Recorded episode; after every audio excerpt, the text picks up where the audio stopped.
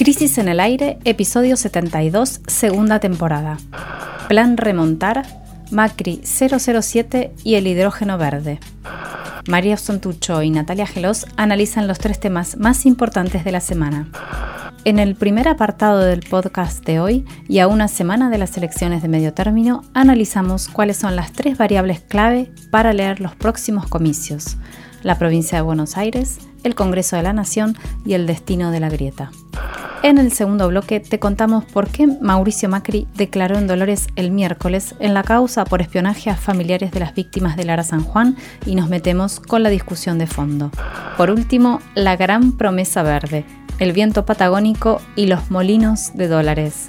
¿Qué onda el hidrógeno verde? Bienvenidos a Crisis en el Aire. Hoy comenzamos Crisis en el Aire con un bloque dedicado al escenario electoral. Falta solo una semana para los comicios de medio término que van a determinar el futuro inmediato del país y la gran pregunta es si se confirmarán los resultados de las primarias que tuvieron lugar en septiembre o si el gobierno podrá cumplir su plan remontar. Hay una tercera opción que por ahora no forma parte de las proyecciones de la mayoría de las encuestadoras y tampoco parece estar en los cálculos del sistema político. Que el castigo al oficialismo se amplíe todavía un poco más, lo cual sería demoledor para el frente de todos. ¿Cuáles son las variables fundamentales que habrá que mirar el domingo 14 de noviembre para entender lo que viene? Bueno, tres cuestiones fundamentalmente. Esto estuvimos hablando con Eduardo Fidanza, director de Poliarquía, y con, bueno, un poco e, esta, estos tres elementos los eh, planteamos eh, conversando un poco con él. En primer lugar, el resultado en la provincia de Buenos Aires, que es el distrito más grande del país y también el territorio político clave, porque allí tiene su principal base de sustentación el kirchnerismo, y porque en su inmenso conurbano está de alguna forma el secreto, la clave de bóveda de la gobernabilidad en la Argentina. En este punto la pregunta sería, ¿podrá el peronismo revertir la sorpresiva derrota que sufrió en la provincia por un margen de cuatro puntos? En segunda instancia, el segundo elemento que nos parece relevante para leer lo que sucede el domingo que viene es cómo va a quedar las relaciones de fuerza en el Parlamento, que es lo que se elige ahora, ¿no? Sobre todo diputados y senadores nacionales. Acá hay un punto fundamental y es la pregunta de si se mantiene, que, y es el tema de que si se mantienen los resultados de las PASO, por primera vez desde el retorno de la democracia en 1983, el peronismo va a perder la mayoría propia en el Senado. Bueno, es una batalla en donde hay un distrito que está concentrando todas las miradas y vamos a ir después ahí, es La Pampa. Y el tercer elemento importante para tener en cuenta es cuál será el resultado a nivel nacional, donde la ventaja del macrismo en la primera vuelta fue de, o en las pasos, perdón, fue de nueve puntos. Hay que ver si el Frente de Todos puede recuperar algo de eso. A ver, Mario, vamos por partes. Y comencemos por la estratégica provincia de Buenos Aires. Como decías, ahí fue donde se dio la mayor sorpresa en las PASO, porque todo el mundo esperaba una ventaja de más o menos 4% para el peronismo y fue justo al revés. Sí. Lo que significa un error de cálculo de 8 puntos. Un montonazo. Sí. Esta vez, según la mayoría de las encuestadoras, el Frente de Todos estaría cortando la diferencia un par de puntos, ubicándose dentro del margen de error, pero no le alcanzaría para dar vuelta a la elección. Algunos dicen que esa mejora se debe a una mayor movilización de los intendentes y de la militancia para lograr que vaya más gente a votar, teniendo en cuenta la baja participación que hubo eh, en las primarias, durante las primarias. Ahora, hagamos números. En las PASO de 2019 votaron 9.850.000 personas. En las PASO de este año votaron 8.750.000. La diferencia es más o menos de 1.100.000 votantes que podrían ser recuperados. Eh, bueno, buena parte de ese electorado podría inclinarse por el oficialismo. El argumento tiene cierta lógica, pero hay contradicciones. Por ejemplo, recibimos versiones que aseguran que los conflictos al interior del peronismo se agudizaron muchísimo después de la derrota y hay sectores entonces que no tienen interés en revertir la elección. Pero sobre todo lo que prima es una notable descoordinación. Nos decían, por ejemplo, en un barrio de la zona sur del conurbano, que todavía no llegaron folletos de la campaña nacional, o sea, de Tolosa Paz y Goyán, y que lo único que tienen para repartir es la folletería local. Sí, así mismo es, Nati. Exactamente por eso los que están pateando el territorio, que estuvimos hablando con varios de ellos, por el lado del Frente de Todos, para tratar de llevar adelante este plan remontar, dicen que si hay remontada es, va a ser de abajo hacia arriba. Lo cual es todo lo contrario de lo que sucede históricamente con la lista sábana, ¿no? que es donde están los diputados nacionales, provinciales y municipales, porque siempre los que traccionan a la boleta son los candidatos de la boleta nacional. En este caso, la idea parece ser la, opuesta. ¿Qué es lo que puede pasar entonces? Y es para tener en cuenta, ya escuché rumores de ese tipo, es que quizás aparezca una remontada, pero más en las categorías municipales, es, decir, a nivel de los consejos deliberantes, los que se eligen concejales, y no tanto en la dimensión nacional. Eso es una posibilidad. Ya, ya se vio en las pasos eso, aunque no se dijo, no fue noticia, no se comentó demasiado, pero al escuchar esto estuvimos averiguando y, por ejemplo, en Avellaneda, las listas locales del Frente de Todos sacaron dos puntos más que la de todos los zapatos. Mm. En Moreno pasó lo mismo, dos puntos. Eh, eh, la diferencia, incluso en las provinciales, sacaron cuatro puntos más los diputados provinciales que los que se elegía a nivel nacional. Y en San Fernando la diferencia fue de 6 puntos a favor de la boleta local. ¿Cuál es la pregunta del millón que aparece acá entonces? Si los intendentes van a repartir boletas cortas. ¿Qué quiere decir esto? Que cuando van a invitar a la gente a votar solamente le dan la, boleta local y no la boleta completa. Todo el mundo dice que no, con todos los que hablamos juran y perjuran que eso no va a suceder, pero habrá que ver qué pasa. Vamos a escuchar ahora Nati, a Juan Jiménez, que es maestro, eh, director de escuela durante mucho tiempo, militante en Moreno desde hace 40 años, 50 años, y que es un tipo de militante muy de base, ¿no? Del peronismo de toda la vida, pero no tanto de la lógica más partidaria, sino de base, de los barrios.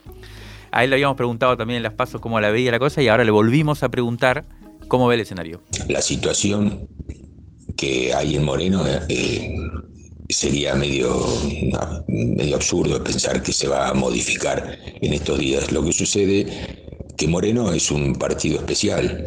Es decir, yo hace 50 años que vivo acá en Moreno y se ha modificado, pero sustancialmente, los habitantes que de Moreno. Hay, las familias son jóvenes, en el plan de vacunación. Eh, ves eh, alegría en las familias jóvenes que se que vacunan a, que pueden vacunar a todos sus hijas y hijos y, y, esto se, se, ve permanentemente, por lo menos en la escuela, donde eh, asisto permanentemente y hablo con, con, las familias. Y con respecto también a la obra pública que se están realizando, que se ven realmente algunas, algunas eh, mejoras que se venían pidiendo hace bastante. No, el, las, yo, no, yo no sé si se va a poder revertir la, las, los resultados electorales de las PASO, pero, pero yo creo por lo que se está viviendo en Moreno que se van a, acercar sustancialmente. Esto, esto es eh, por lo menos lo que me comentan, hay muchas jóvenes que no fueron a votar, por lo menos muchos eh, jóvenes que están después de los 16, entre los 16 y los 20 años, 22 años, que realmente no fueron a votar y que por lo menos comentan que esta vez lo van a hacer. Lo escuchábamos a Juan Jiménez desde Paso del Rey, localidad de Moreno, en el segundo cordón del conurbano. Esa es la geografía clave para una posible recuperación del Frente de Todos, el segundo y el tercer cordón del conurbano. Ahí el peronismo ganó, pero por un margen estrepitosamente menor al que había logrado en 2019 en las PASO de hace dos años, el Frente de Todos había sacado 67,5% contra 21% de Juntos por el Cambio. 46 puntos de, diferencia. Un verdadero afano. Eh, esta vez ganó por 38 a 30. Eh, Muchísimo menos. Mucho menos. Además de sumar a quienes no votaron en las PASO, el otro caudal que podría inclinar la balanza es el de los que votaron a candidatos que no superaron el piso mínimo en las primarias y por eso en sus boletas no van a figurar esta vez en el cuarto oscuro. Esos son 710.000 electores. Según los más optimistas del oficialismo, en esa franja puede pesar las medidas económicas desplegadas por el gobierno durante estos dos meses, la pregunta es si los bolsillos de los sectores populares lo notaron a eso o apenas fue una gota de agua en el desierto, digamos. Vamos a escuchar ahora a dos mujeres que también son históricas militantes territoriales. A Lili Galeano, de Virrey del Pino, en el corazón de la matanza, y a Neca Jara, que vive en el barrio Abasto, en la periferia de La Plata. Bueno, el tema electoral creemos que se va a perder. Eh, quizás eh, se suba algún punto más a través de alguna situación nueva, algunas ayudas nuevas o algunos progresos que han dado a los sectores populares, pero creo que, que, se va a perder las elecciones. lo, que han acercado son propuestas muy sí, para progresar, pero bueno, no obras de obras de gran calidad, sino muy pequeñas obras, cordón cuneta, que eso no es creación de empleo y lo que más importa en los territorios es la creación de empleo concreto eh, y bueno, y no sobras, ¿no? Eh, y así estamos, eh, esto es lo que está pasando en las barriadas de Virrey del Pino que si bien eh, son todo tipo de obras, bienvenida para una comunidad, las obras que necesitamos, o sea, una vereda quizás no cambie al, no traer creación de empleo, no puede modificar nada la vida de, de los vecinos de las barriadas. Lo que se percibe ahora es que ante lo que pasó con, en las pasos, hay como intenciones de recuperar, de canalizar votos y, todo eso. Pero se siente en, en distintos territorios del conurbano bonaerense que esta vez las urnas no van a caber en ellas sueños y esperanzas puestas en, promesas que no han llegado, como por ejemplo con respecto al hábitat, a la tierra, al trabajo, a la salud, a la alimentación. Hay una precariedad muy grande de la vida en general en, en los territorios. También hay mucha descomposición en las relaciones sociales, en los vínculos. Así que se siente las pocas ganas de ir a votar, ya no se pone la alegría y la esperanza que producía antes el hecho de ir a elegir, a votar sino más bien como se toma como una obligación que pesa. En muchos casos creo que muchas personas no van a ir a votar, muchas otras van a ensayar, probar con nuevas fuerzas. Así que bueno, surgen muchas preguntas como que qué pasa con estas formas de representaciones, qué pasa con aquello que se elige que no es un, que no surgen respuestas concretas, que no surgen, es decir, todo esto que se genera en las campañas políticas después no vuelven como acciones, como hechos políticos. Así que veamos qué es lo que sucede. Bueno, la escuchábamos a Lili Galeano y a Neca Jara eh, contarnos un poco cómo lo están sintiendo ellas, que también tienen muchos años de trabajo comunitario y de militancia barrial, eh, esta elección en el conurbano, en el corazón del conurbano bonaerense, ¿no? en La Matanza y en La Plata. Vamos ahora a salir un poco de la provincia y vamos a la segunda variable relevante que hay que tener en cuenta eh, para leer esta elección. Se trata de cómo van a quedar las relaciones de fuerza en el Parlamento Nacional, que es, como decíamos al principio, al principio lo que se vota, ¿no? lo principal que se vota en todo el país.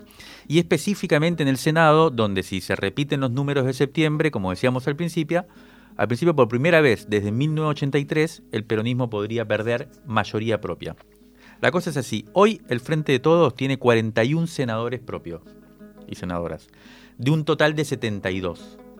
Para contar con mayoría propia en el Senado, por lo tanto, se necesitan 37, que es la mitad más uno, de la Cámara. Sí, que hoy por hoy el oficialismo estuvo hasta ahora, durante los dos primeros años de gestión, cómodo, con 41 de 72. Cuatro, le sobraban cuatro, digamos, para, tener, para la mayoría propia.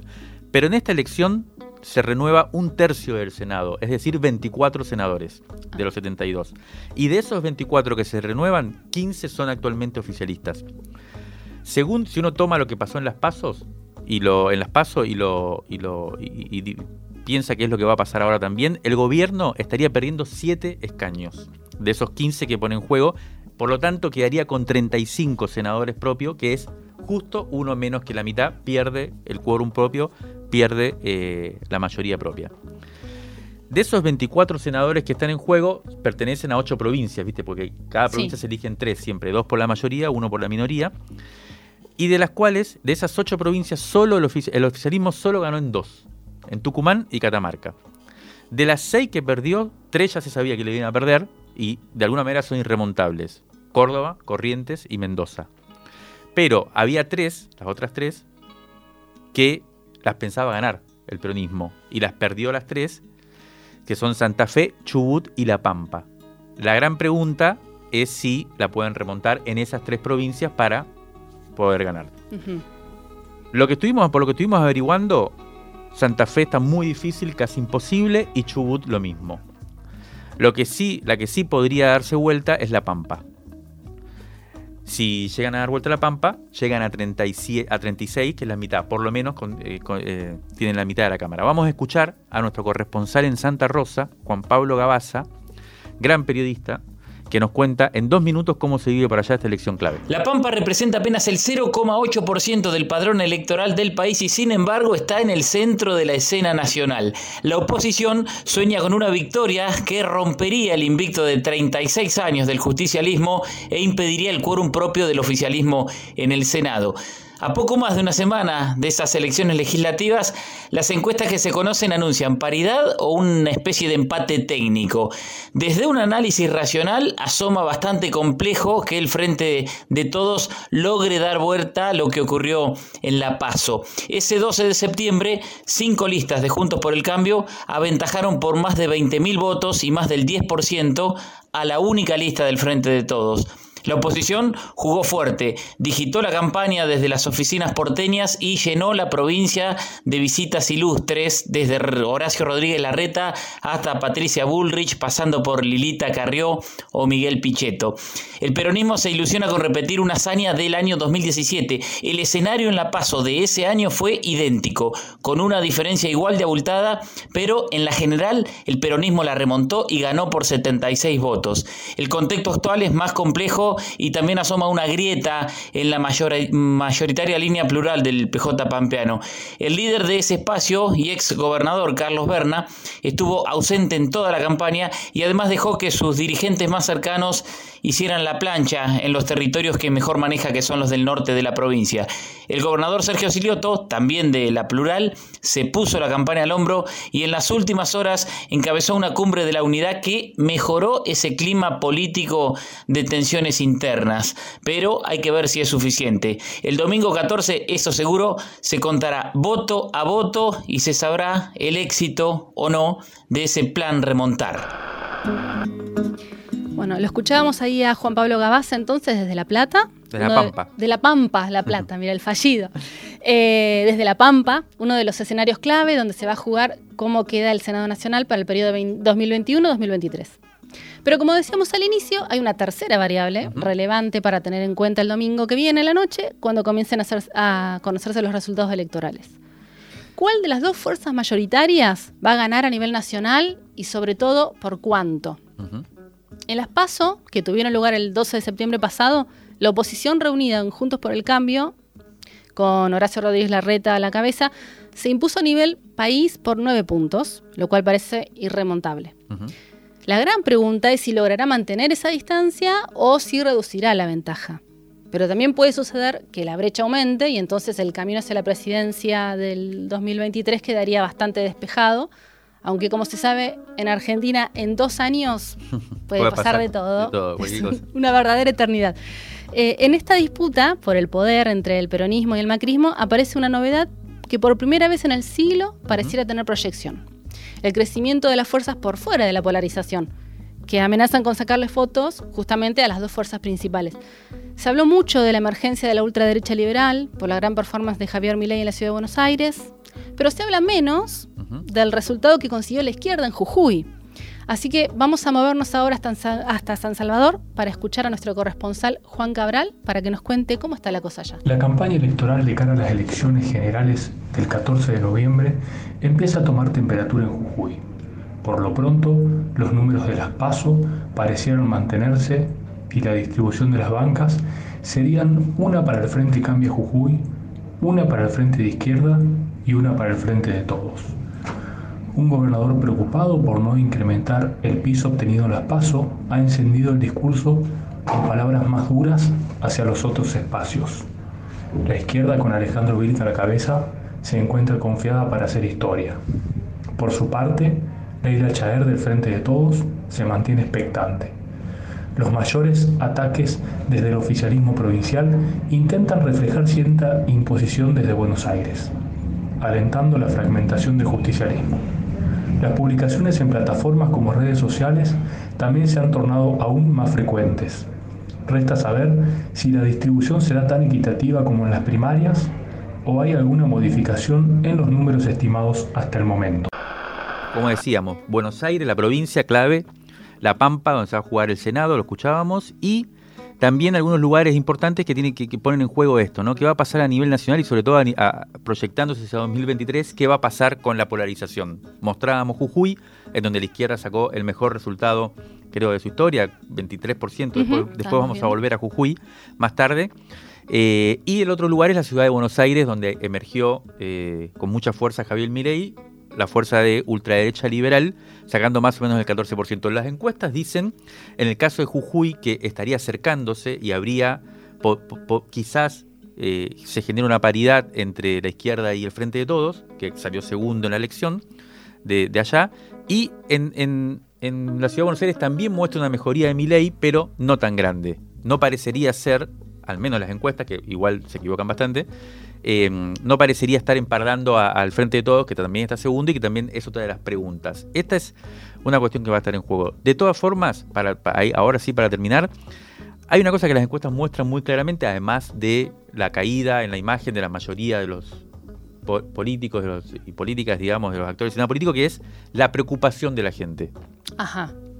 Un punto clave y, que no, eh, habitualmente es raro, en la preocupación de la gente es la economía como punto clave. Más del 50% de la gente que responde en las encuestas dice que su mayor preocupación es la desocupación y la inflación. Así que creo que va a ser el eje que va a gobernar la, la elección. Crisis en el aire. Análisis político en movimiento para tirar del hilo de la coyuntura. Crisis en el aire. De la tinta a la conversación.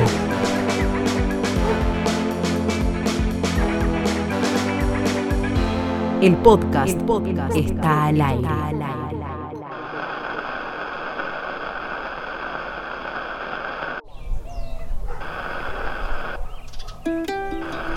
La noticia que más tiempo ocupó esta semana en las pantallas de televisión y en las primeras planas de los portales informativos fue la presentación de Mauricio Macri en el juzgado de Dolores, a donde fue citado para una indagatoria por el juez Martín Baba.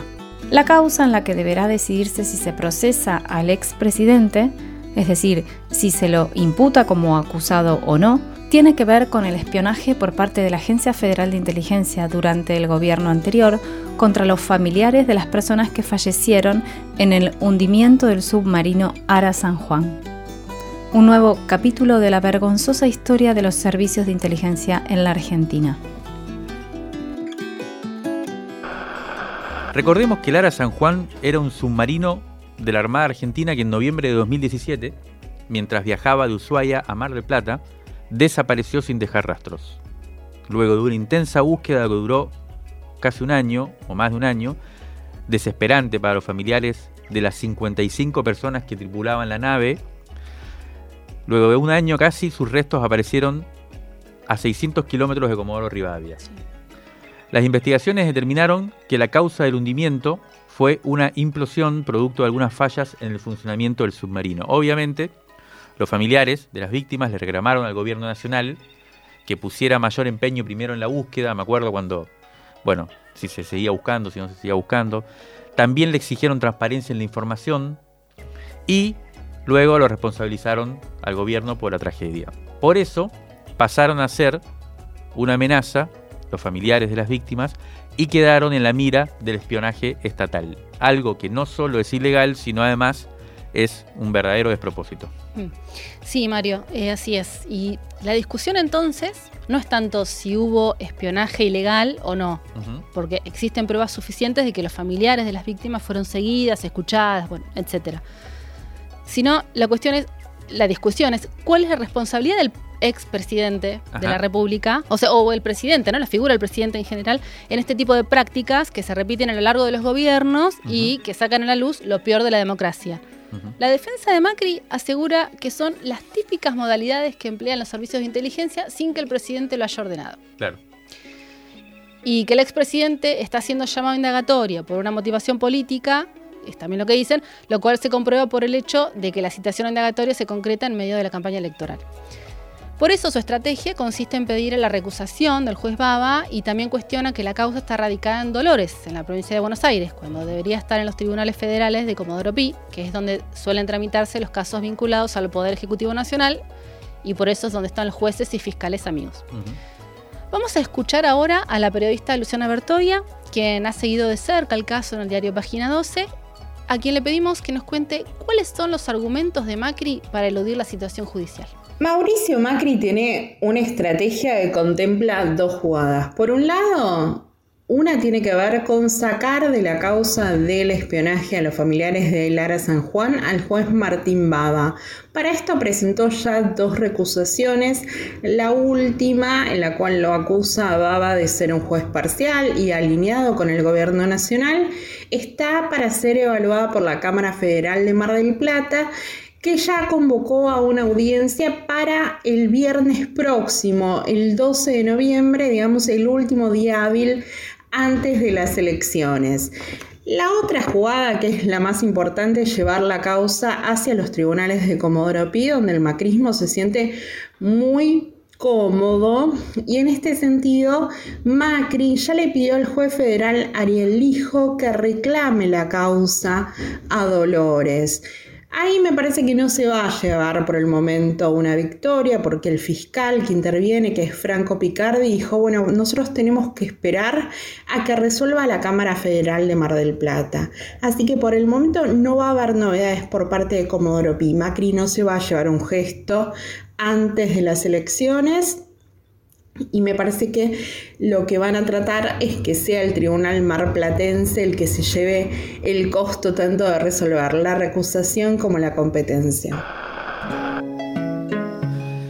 Bueno, ahí como, como escuchábamos de Luciana Bertoya, una de las cuestiones que, se, que domina el debate en general cuando suceden este tipo de causas judiciales y demás tiene que ver con las cuestiones procedimentales, ¿no? que no es la cuestión de fondo, pero cuando se trata de la justicia, todo lo formal tiene mucha importancia. Como decía Luciana, el problema es, la pregunta es, ¿por qué se transmite en Dolores y no en Comodoro Pi? Bueno, ese es el mismo tema que se discutió el año pasado, no sé si te acordás, Nati, cuando fue la, causa esta por el espionaje de la Super de los Super Mario Bros, que era la bandita que habían armado de espionaje. En muchos casos, bueno, no vamos a volver a eso, pero en ese momento la causa se, se desenvolvía en Lomas de Zamora y durante mucho tiempo eh, Macri quiso, y también Magdalani y Gustavo Rivas, que eran en ese momento los jefes de la AFI macrista, querían llevarla como Oro Pi, finalmente la llevaron. Lo que sucede en estos casos es que siempre la causa avanza mucho cuando está en lugares así, como en Lomas de Zamora o en este caso en Dolores, y la quieren llevar como Oro Pi para que se duerma, que fue lo que pasó efectivamente el año pasado con esta causa de la cual no supimos más nada. ¿Por qué está en Dolores entonces? Vamos a tratar de reconstruir un poco. Esto empezó en septiembre de 2020, o sea, el año pasado, cuando Cristina Camaño, que es la actual titular de la AFI, llevó, que, eh, en la revisión de las cosas que hay en, la agencia, encontró estos papeles, estos documentos donde se certifica que hubo espionaje sobre los familiares del submarino. Eh, bueno, ella presentó esos, esas pruebas en el juzgado federal de Plata eh, porque tenía que ver precisamente con eh, los familiares del submarino. ¿no? En ese momento el fiscal Daniel Adler, que era el que se involucró en la causa, recolectó información, tomó testimonio, pero el juez Santiago Inchausti, que era el que le correspondía en este caso la causa, se la eh, cedió, se la trasladó a Alejo Ramos Padilla, que era el juez de Dolores y que también fue muy conocido en los últimos años porque llevó adelante otra causa sobre espionaje. Eh, durante 2019 y 2020, que fue la causa de, ¿cómo se llama el agente? ¿Te acordás? Eh, ay, no me acuerdo, un famoso agente medio trucho, que decía que era abogado, bueno, la verdad que se me borró ahora. Pero él llevaba adelante una causa importante también del espionaje durante el macrismo, por eso el otro juez se la, se la dio. Esa decisión fue convalidada por la Cámara de Mar del Plata y desde entonces se sustancia allí la causa. Poco tiempo después, en febrero de 2021, o sea, en febrero de este año, Ramos Padilla, que era el juez en la causa, fue trasladado al juzgado electoral, al juzgado electoral de La Plata y por eso llegó Martín Baba a subrogar en ese juzgado que tenía ante Ramos Padilla y que está ahora en el ojo de la tormenta. Ok. Bueno, luego de varios meses de investigación, Baba entonces citó a indagatorio a Mauricio Macri el pasado jueves 28 de octubre. Y entonces se armó una manifestación en apoyo al expresidente como una especie de repetición farsesca de lo que sucedió allá por 2016 cuando CFK había sido la procesada, esa vez por el juez Bonadío. Ese día se suspendió la indagatoria porque el expresidente alegó que tenía la obligación de guardar secreto de Estado, porque así lo dispone la ley de inteligencia. ¿Qué pasó al día siguiente? El actual presidente, Alberto Fernández, le levantó la obligación de secreto, lo cual redobló la victimización macrista que finalmente tuvo que presentarse este miércoles 3 de noviembre. Macri enfrentó al juez diciéndole que no le haría perder el tiempo, que sabía de Sopur por procesarlo, por lo que no declaró ni contestó, o sea, no, respondió preguntas, no contestó. Y dejó un escrito en el que negaba todo. Un rato más tarde se lo vio jugando al golf. Más allá de la crónica periodística, de los micrófonos que volaron y de las chicanas de un lado y del otro, hay una discusión política de fondo que no hay que perder de vista. Eh, y eso es lo que nos va a contar Paula Litvaski, directora ejecutiva del Centro de Estudios Legales y Sociales, el CELS, y habitual columnista de este programa. La causa de Lara San Juan es eh, una causa, la verdad es que muy importante, eh, bueno, por lo que significa que el Estado ponga su agencia de inteligencia a hacer este monitoreo, control de cómo se está organizando ese grupo para poder reclamar por, reclamarle al Estado por una investigación correcta de un hecho gravísimo pero además por lo que se está sabiendo, por lo que se, por lo que se em, empieza a ver, que es lo que pasa siempre en las causas en las que se investiga inteligencia ilegal, que cuando se termina corriendo un poco la cortina, lo que aparece es un, control, un monitoreo muy extendido sobre la conflictividad social. Eh, hay documentación que, por lo menos lo que se empieza a saber, es que hay documentación que muestra eh, ese, que ese despliegue en relación con reclamos sindicales o reclamos eh, Me parece que eh, se está conversando, se está discutiendo muy poco sobre eso. Queda, queda bastante eh, puesta la discusión en la disputa política por, por, la causa judicial, que es algo obviamente muy relevante en relación con qué conocimiento tenía Macri de esto y qué no sabía. Se está hablando muy poco de esa idea de que las agencias, los organismos de inteligencia pueden hacer un monitoreo de la conflictividad, hacer inteligencia ilegal, acopiar, sistematizar información sobre personas, agrupaciones, evaluar riesgos eh, sobre esto, cuando eso realmente, claramente por la legislación argentina está prohibido. En una práctica que, no empieza con el macrismo, pero que eh, a partir de las causas que se conocieron, el macrismo claramente tenía una hipótesis muy clara eh, de control de la conflictividad social.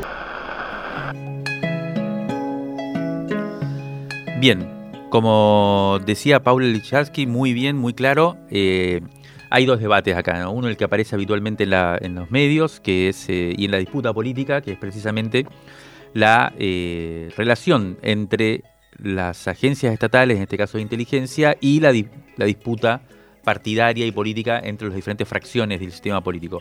Y hay otra discusión de fondo que es, bueno, cuáles son los dispositivos que tiene la democracia para, entre comillas, ponerle defenderse a sí mismo y de quién eh, se defiende, ¿no?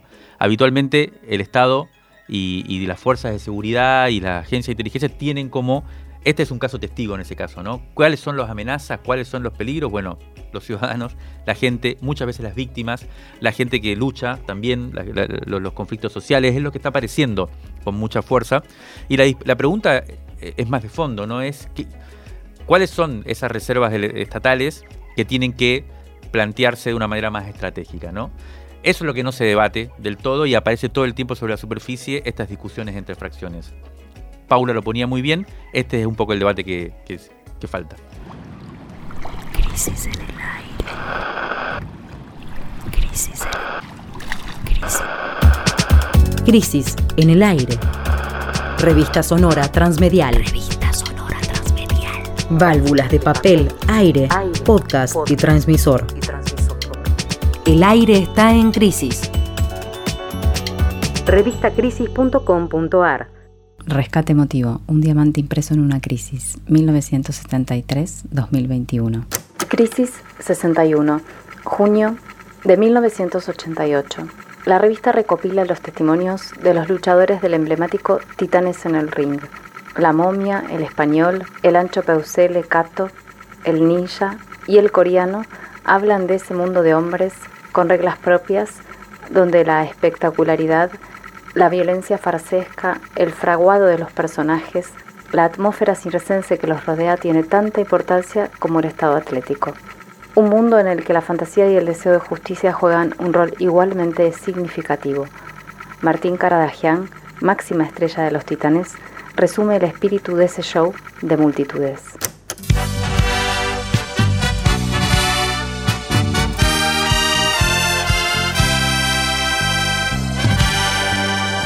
Los luchadores son líricos. Prefieren ganar un peso con la lucha y no un millón con otra cosa. Ninguno es materialista. La lucha no da para vivir, pero da buenas amistades. La popularidad, por otra parte, les abre puertas y si ponen un gimnasio o una confitería tienen más posibilidades que otro tipo al que nadie conoce. Los luchadores no dejan de ser artistas, por eso viven el personaje. Y como esto es un espectáculo, va a ganar el que el público quiere que gane. Tiene que ganar el mejor o perder injustamente. Un ídolo no puede perder ahí planchado hay algunos que no quieren perder. Por ejemplo, yo agarro a un luchador y le digo que a los cuatro minutos tiene que aflojar porque va a perder de tal o cual forma. Y me doy cuenta de que no quiere perder, aunque no lo diga, por la manera de mover los pies.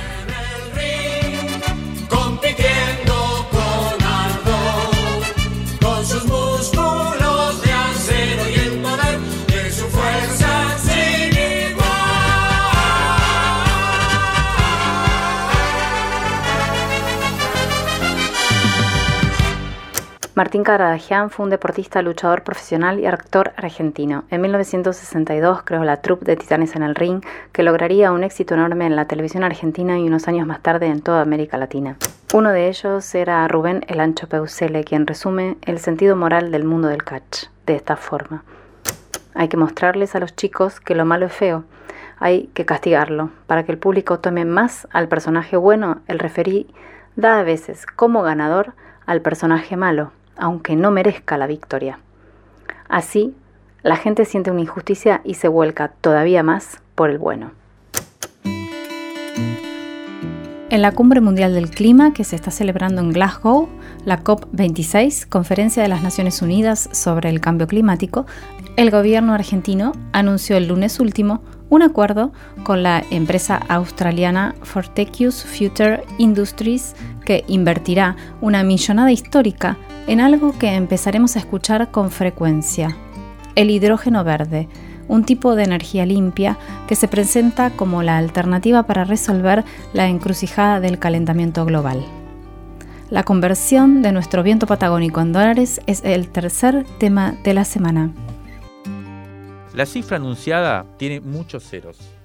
8.400 millones de dólares que tendrán como destino la zona del Atlántico de Río Negro y el horizonte es a largo plazo hasta 2029, va a ser una inversión que va a ir en, fases hasta 2029. La noticia fue celebrada porque ante la cercanía de las elecciones, una inversión así es una inyección de posibles buenas nuevas, al menos como lo plantea el gobierno. Y además, porque el hidrógeno verde se presenta, si bien verde todavía, como lo dice su nombre, como una posibilidad sin demasiados peros de cara a la transición energética que ya tiene deadline. La apuesta es que Río Negro, entre otras provincias, se transforme en un polo mundial exportador de hidrógeno verde. Todo cierra, verde por todos lados, digamos. Exacto. Pero tratemos de entender un poco de qué se trata todo esto y quiénes juegan la partida. A ver, veamos. ¿Qué es Fortescue? Es una firma subsidiaria de la minera australiana Fortescue Metals, Mm. que es el cuarto productor de hierro del planeta. No tiene trayectoria en el rubro del hidrógeno verde, pero bueno, para ser justos, en realidad es un rubro nuevo, es- eh, que no tiene demasiada trayectoria en sí. Ayer hablábamos con Marcelo Kloster, que es asesor del Ministerio de Producción, y él nos decía, por ejemplo, que es un vector energético nuevo y por lo tanto no tiene un mercado eh, firme, digamos, ni amplio, es de innovación. Eso hace que se requiera un tiempo para su uso masificado y que la curva no se puede anticipar, pero la- el panorama, digamos, es bueno. Detrás de esta empresa entonces está Andrew Forrest, que es uno de los 10 empresarios más ricos de Australia. Es conocido por, bueno, por trabajos de filantropía y demás, y es uno de los 100 hombres más ricos del mundo. Y su empresa, como decíamos, se dedica a la minería. Y en el país ya había proyectos suyos en San Juan, que Ah, lo que buscaban era cobre, más que nada. Eh, bueno, y el CEO de, en Latinoamérica es nada más y nada menos que Agustín Pichot, Que es el ex Puma, el, el ex capitán de los Pumas, y que bueno, que, apareció. Mi hijo me decía, es el hermano de Malena. Cla- ah, mirá, las- bueno, esas son las referencias, claro. Eh, y bueno, apareció en estos días, eh, vinculado al anuncio, obviamente. Pero bueno, a ver, para, antes de avanzar un poco también, como para tratar de entender de qué hablamos cuando hablamos de hidrógeno verde, eh, a ver, es un elemento químico y es el elemento químico más abundante en el universo. Bill Gates ya hace unos años lo señalaba como la opción más redonda para salir justamente de esta encrucijada de los gases de efecto invernadero. Mm. Y en la Tierra solo existe en combinación con otros elementos. Por ejemplo, en el agua combinado con oxígeno. H2O. Exacto. Y eh, con el carbono forma los hidrocarburos, que justamente son como los malos de esta película, ¿no? Eh, por los gases que producen. Bueno, venimos hablando a lo largo del Sí, progr- sí, de, de- de este año de todos esos efectos, digamos. Eh, el, el hidrógeno verde lo que hace en estos años es hacer un cambio justamente porque aparece como una energía que es 100% sostenible y que se produce a través de un proceso de, electrólisis Ajá. que separa el hidrógeno del oxígeno. ¿Sí? Antes de avanzar, escuchemos ahora a Mercedes Pombo, de Jóvenes por el Clima.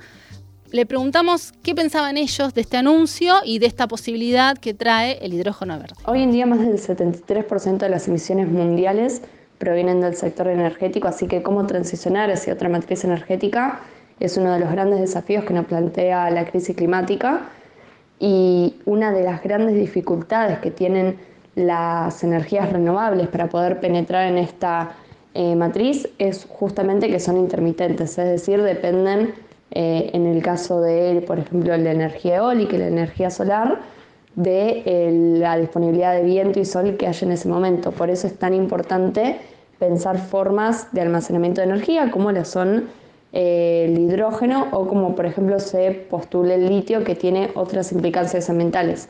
El hidrógeno verde es una alternativa que realmente parece ser muy positiva porque justamente usa energía renovable como insumo y agua y a través de un proceso inverso que es el de celdas de combustibles se puede revertir ese proceso inicial que es la separación de la molécula de agua en oxígeno e hidrógeno. Eh, eso se puede volver a unir, obtener agua de nuevo, sin duda hay una pérdida en el proceso, pero la cantidad del recurso hídrico que se necesitaría sería sumamente exiguo con respecto a otras, eh, a otras actividades y otras formas de producción de energía, como por ejemplo el fracking.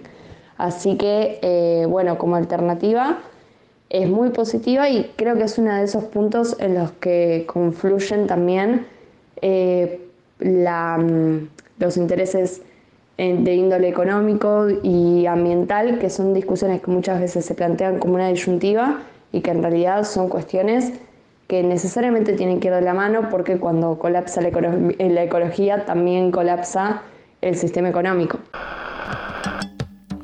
Bueno, la escuchábamos a Mercedes Pombo, que seguramente después, eh, a partir de las 10 de la mañana, van a estar acá hablando del tema en su programa eh, de Jóvenes por el Clima.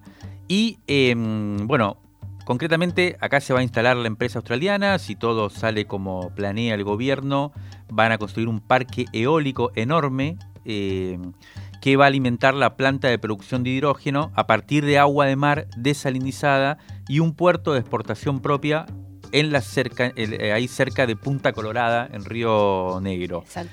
Va a ser, ¿por qué ese punto geográfico? Bueno, porque combina dos cuestiones cruciales, que son los vientos patagónicos para hacer este proceso y la salida al Atlántico por el, mar. El proyecto abarca cuatro departamentos, una zona que tiene cuatro departamentos, Antonio, Valcheta, 25 de mayo y 9 de julio, todos pueblos que en su momento tuvieron mucha actividad por una mina de hierro que funcionaba pero que cerró y que tuvo como consecuencia que muchos en edad productiva, muchas personas en edad productiva viajen a las ciudades y dejen el lugar. Bueno, así que hay una promesa de reactivación de ese pasado productivo para esa zona. Lo que también tiene que definirse y que no está para nada claro y que son una de las cosas que se van a empezar a discutir a partir de ahora es cuáles son las condiciones de esta mega inversión con el tema de los dólares, Sí. cómo van a entrar, cómo van a salir. eh, bueno, un, un montón de cuestiones que tienen que ver con precisamente la- las restricciones de la macroeconomía argentina y cuántas concesiones se hacen o no a este empresario que promete eh, invertir, enterrar muchos dólares en la Patagonia Argentina. Exacto. Sí, eh, ayer, bueno, hablábamos y decían eso, ¿no? Que estaban estudiando ahora el- el- los vientos, la tierra y demás, faltan esos detalles. Preguntábamos también cuáles eran los puntos negativos de esto, porque, por ejemplo, cuando hablábamos del litio, se hablaba de, de- de- de- o sea, el pero era, por ejemplo, el, tema del uso del agua. Acá no aparece eso. Entonces, bueno, ¿cuáles son los peros en, todo este panorama? Y eran, por un lado, bueno, que es altamente inflamable, o sea que tienen que estar las condiciones de, de seguridad dadas. Y por el otro lado, bueno, ¿qué, pasa con esa producción? ¿Cómo se va a hacer? Porque al ser un- es algo nuevo, digamos, hay mucho para invertir.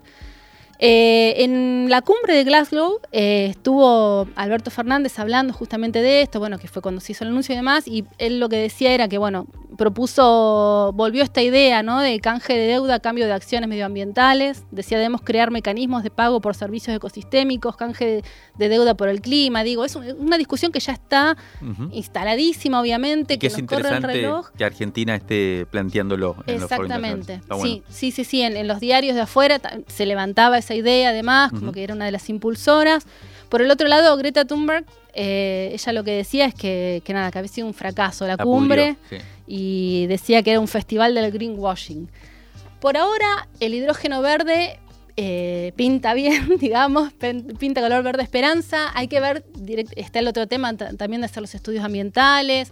Eh, ayer preguntaba, por ejemplo, qué pasaba con la fauna, que es un tema igual, por, eh, cómo se hacen esos estudios y demás. Bueno, está abierto, se van a hacer y el tema es este, ¿no? Que no es solo algo que tiene que ver con lo económico, sino que nos corre el reloj y esto aparentemente nos trae como una luz al final del arco iris, si se quiere.